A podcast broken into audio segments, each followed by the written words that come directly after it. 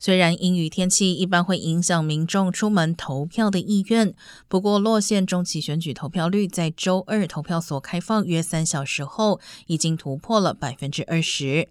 其中部分得益于加州近年推动多种投票方式。截至周日晚间，洛县有九十万人透过邮寄完成投票，另外还有七万人在提前开放的地点完成投票，投票率已经达到百分之十七。不过，随着越来越多选民转向邮寄投票，计票有时需要数周时间才能最终确定。所有选票只要盖有十一月八号之前的邮戳，并在选后三天内寄达，都会被纳入计算。